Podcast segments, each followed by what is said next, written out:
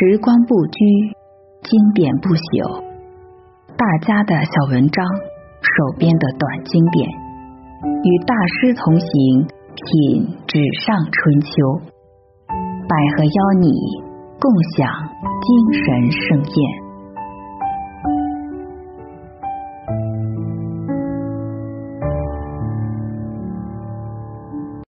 接下来继续为您分享曾获茅盾文学奖、中国著名作家麦家的《思念索拉》。休了两个月假，又去北京学习了半年。当我再见到索拉时，已是次年秋天。最漫长的路都有尽头。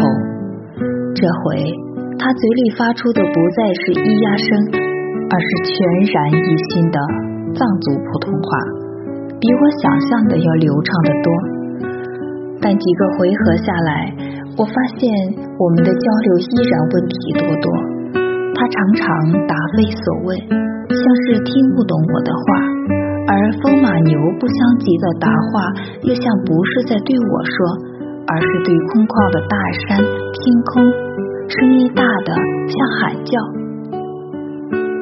后来。他指着耳朵给我说：“这个不行了，听不见了。”说着笑笑，指着轰隆的发电机：“这样也好，免得我每天听它吵吵，睡不着觉。”脸上毫无痛苦和怨悔的表情，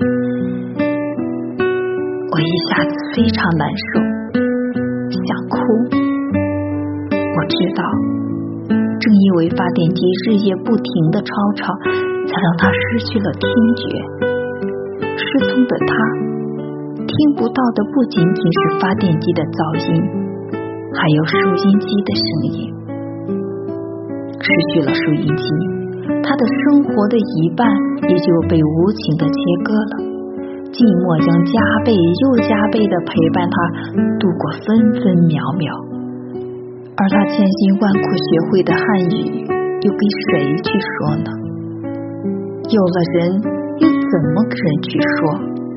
他并不识字，这是最要命的。那天走之前，他告诉我他已经开始学习识字。因为现在的他只有通过汉字才能与我们交流，我想这肯定是比他当初跟收音机学说话还要难。但这与他一个人在海拔如此高的地方生活相比，又似乎要容易多了。所以我相信他一定会成功的。他果然成功了。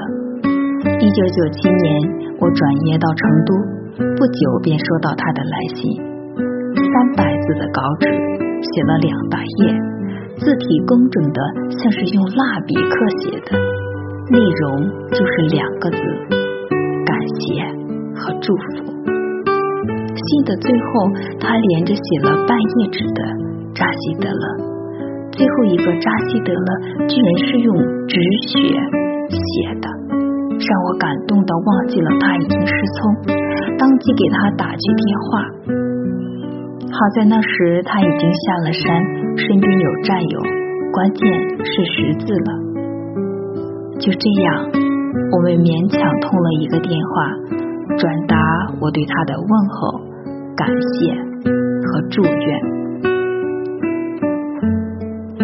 江卓雍错的岁月是我生命中的一笔。浓墨重彩，索拉又是我这段岁月中的一个亮点。他诚恳的笑容时常浮现在我的眼前和心里。有时我想，生活对他不公平，但索拉一定不会这样想的，否则他不会这么打动我，温暖我。他总是用不变的笑容和无言的努力应对生活赋予他的一切。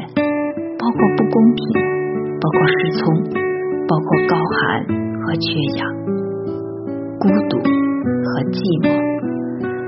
在他无言的努力下，现在的他可以读、写、并理解我小说里的每一个字，所以我每出一本新书，总是第一个寄给他。我觉得我寄的是一份感动，一份敬意，一份思念和祝福。我觉得他不但是我的读者，也是我的老师，赋予了我很多做人做事的智慧。十多年来，我一直和索拉保持通信。我想以这种方式保留它，也是保留我在这个喧哗年代里安静下来的一个外力。作为一个义务兵，索拉在山上守了三年零三个月的全部收入，据我所知，不到五千元。这是他的津贴和高山补贴。作为海拔四千五百三十七米的高寒地带，连氧气都只有平原的三分之二，那里还能有其他的什么呢？据我所知，没有一棵树，没有一丛草，没有一只飞鸟，只有白天的太阳和晚上的月亮，比北京的大又亮。